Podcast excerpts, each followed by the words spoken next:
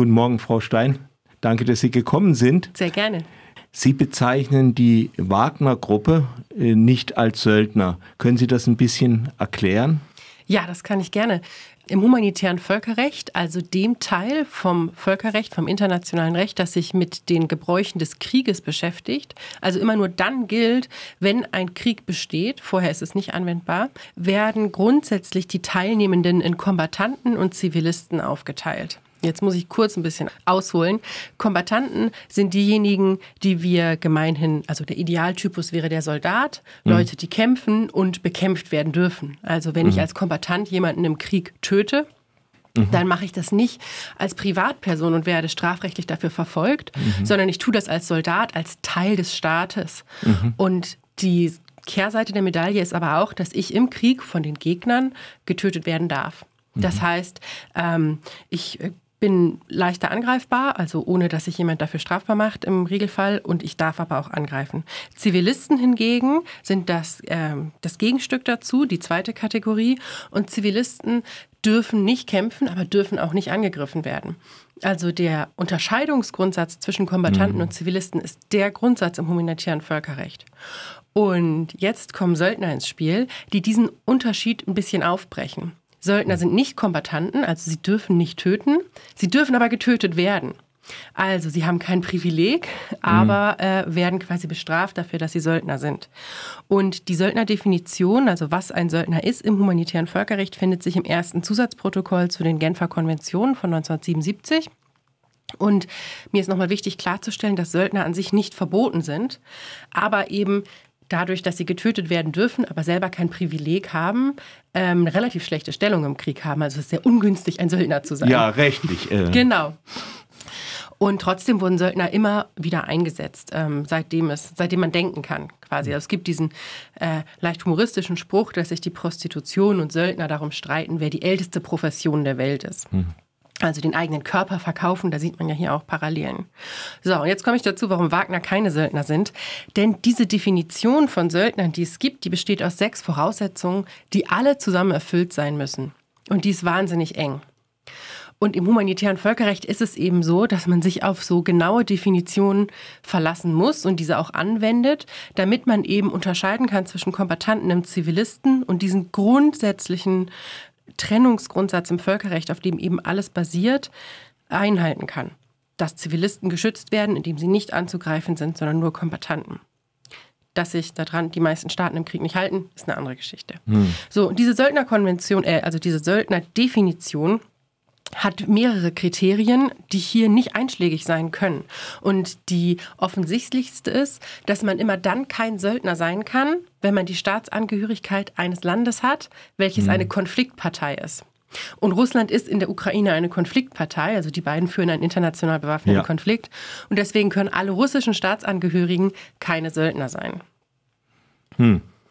Und Wagner besteht zum großen Teil, größ, allergrößten Teil wohl aus russischen Staatsangehörigen. Genau, Wagner besteht zum allergrößten Teil aus russischen Staatsangehörigen. Es gibt wohl auch ein paar ähm, ehemalige, also Angehörige der ehemaligen Sowjetstaaten, die dort auch kämpfen, aber die größte Anzahl ist eben russischer Staatsbürgerschaft.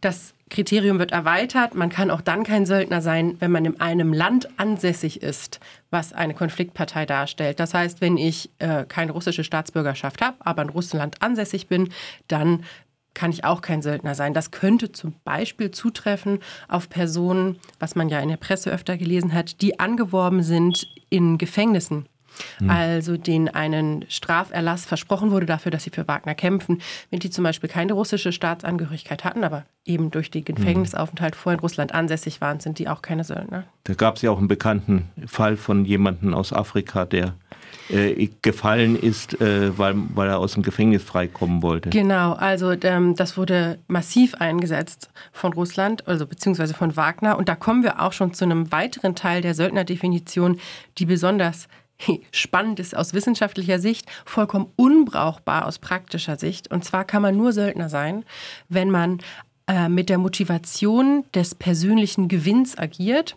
und einem im Vergleich zu Soldaten im gleichen Rang ein wesentlich höherer Sold versprochen worden ist.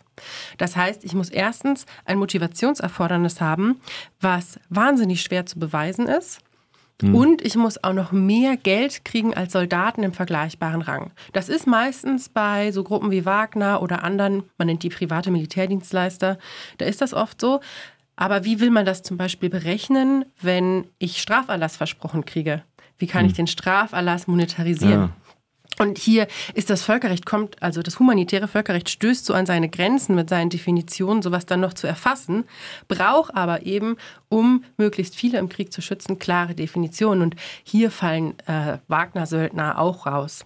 Man muss sagen, dass dieses Motivationserfordernis quasi ähm, die Schwachstelle, die Achillessehne dieser Norm ist, sagt man so. Es gibt einen berühmten Militärhistoriker, ähm, der hat es zusammengefasst, äh, ich übersetze frei, jeder, der als Söldner verurteilt wird, gehört erschossen und sein Anwalt gleich mit ihm. Hm. Weil es eben so einfach ist, diese, aus dem Vorwurf der Söldnereigenschaft rauszukommen, indem man zum Beispiel einfach eine andere Motivation angibt. Also zum Beispiel könnten ja Wagner-Mitarbeiter, äh, nenne ich sie mal, auch kämpfen, weil sie Russland verteidigen wollen mhm. weil sie denken, sie agieren in heroischer Absicht, weil sie dem falschen und nicht zutreffenden Narrativ Russlands aufsitzen, dass sie ähm, die Ukraine von Nazis befreien wollen. Da würde ich als Gegenanwalt natürlich sagen, sie könnten sich ja auch freiwillig zur russischen Armee melden. Das stimmt, aber das quasi nachzuweisen, dass der persönliche, das persönliche Gewinnstreben das Hauptmotivationsmerkmal ist. Das ist hm. wahnsinnig schwer. Also man muss sagen, konzeptionell ist die Söldnernorm schon einfach schlecht gemacht. Und was hat das dann für Folgen? Das hat äh, zur Folge einmal, dass man gar nicht so genau sagen kann, was denn jetzt Wagner eigentlich ist. Wagner sind sogenannte Privita, ähm, private Militärdienstleister und die gibt es gar nicht im humanitären Völkerrecht als Kategorie. Mhm. Also das erste Zusatzprotokoll ist von 1977. Das war so das letzte Mal, dass quasi das geschriebene Recht im humanitären Völkerrecht neu, ähm, neu gefasst wurde. Da gab es dieses Phänomen in diesem Ausmaß noch nicht. Man kennt es vor allem, also die wurden schon immer eingesetzt, diese Söldner oder privaten Militärdienstleister, vor allem im Kampf gegen den Terror durch die USA in Afghanistan und Irak. Da Blackwater. Blackwater, genau. Blackwater ist vielen Begriff, weil es da ähm, mehrere Vorfälle gab, die die populär gemacht haben. Nicht so schöne Vorfälle. Ähm, es wurden vier Blackwater-Söldner äh, sehr grausam hingerichtet. Allerdings haben Blackwater-Söldner auch viele Menschen einfach so umgebracht. Und vier ähm, PMCs, nenne ich die mal Private Military Contractors von Blackwater, sind eben keine Söldner, wurden auch verurteilt, sind eine der wenigen privaten Militärdienstleister, die jemals strafrechtlich verfolgt wurden in den USA, mhm. wurden aber in den letzten Amtstagen von damals Präsident Trump begnadigt. Also sind nicht mehr in Haft. Dafür, dass sie 17 Menschen in Afghanistan erschossen haben. Mhm. Ähm, da schließt sich jetzt die Frage an, die jetzt nicht mehr ganz rechtlicher Natur ist, äh, dass Warum gibt es dann eigentlich diese Private Military Company? Äh, der Sold ist ja meistens höher als bei äh, Sol normalen Soldaten. Man mhm. hat sie nicht so gut im Griff. Ähm, eventuell ist ihre Motivation äh, niedriger, weiß man nicht, kann bei mhm. Soldaten auch nieder sein, aber immerhin kämpfen ja auch viele sozusagen für ihr Land, zumindest nach eigener Vorstellung. Ja. Ähm, warum werden die überhaupt eingesetzt? Ähm, Staaten haben, also erstens können private Militärdienstleister von allen eingesetzt werden, die genug Geld zahlen können. Mhm. Sie als Privatperson können das machen, äh, international. Achso, ich führe jetzt mal einen Krieg in Afghanistan, ja. Genau, also es gab wirklich Privatpersonen, zum Beispiel äh, Unternehmen, die Ölfelder haben, lassen sich oft von privaten Militärdienstleistern bewachen. Also das ist schon mal ein Grundproblem, dass nicht nur Staaten auf die zugreifen können, sondern jeder, der genug mhm. Geld hat. Also es ist einfach eine Frage, äh, ja, eine monetäre Frage. Und ähm, warum setzen Staaten die besonders ein? Es gibt zwei Hauptgrundkategorien, warum. Einmal kann man sagen aus finanziellen Gründen. Die müssen zwar in dem Moment erhalten die mehr Geld, also bis zu 20.000 US-Dollar im Monat war so im Afghanistan, Irak so eine Größenordnung. Das ist schon sehr viel. Das kriegt kein Soldat, keine Soldatin. Aber ich muss private Militärdienstleister nur in dem Moment zahlen, wo sie im Einsatz sind. Also für die drei Monate, die ich sie entsende, mhm. für die eine Aktion. Ich muss sie nicht ausbilden, ich muss ihnen keine Rente zahlen, ich muss mich nicht um sie kümmern, wenn sie verletzt sind, ich muss sie nicht bereithalten in meinem Land 20 Jahre lang, bis ich sie irgendwann mal brauche, mhm. sondern ich kann sie einfach nur für diesen einen Moment einsetzen und zahlen. Und da gelten sie als sehr gut ausgebildet und sehr effektiv. Vielleicht auch, weil sie sich eben nicht immer an die Regeln des Krieges halten. Das heißt, sie können manche ähm, Aktionen, die ich als Staat umgesetzt haben will, einfach schneller erreichen und dadurch gibt es auch nochmal eine Kostenersparnis. Und dann gibt es sogenannte taktische Gründe oder funktionale Gründe, könnte man die auch nennen.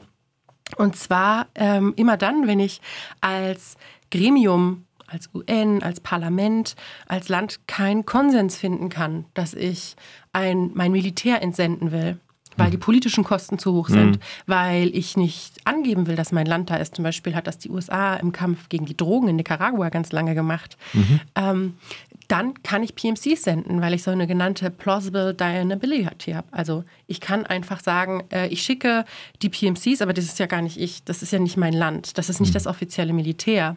Das heißt, ich kann einmal ähm, Parlamente umgehen. Also zum Beispiel kann ich einfach als Ministerium äh, private Militärdienstleister einsetzen, ohne dass das Parlament darüber mhm. entscheiden muss.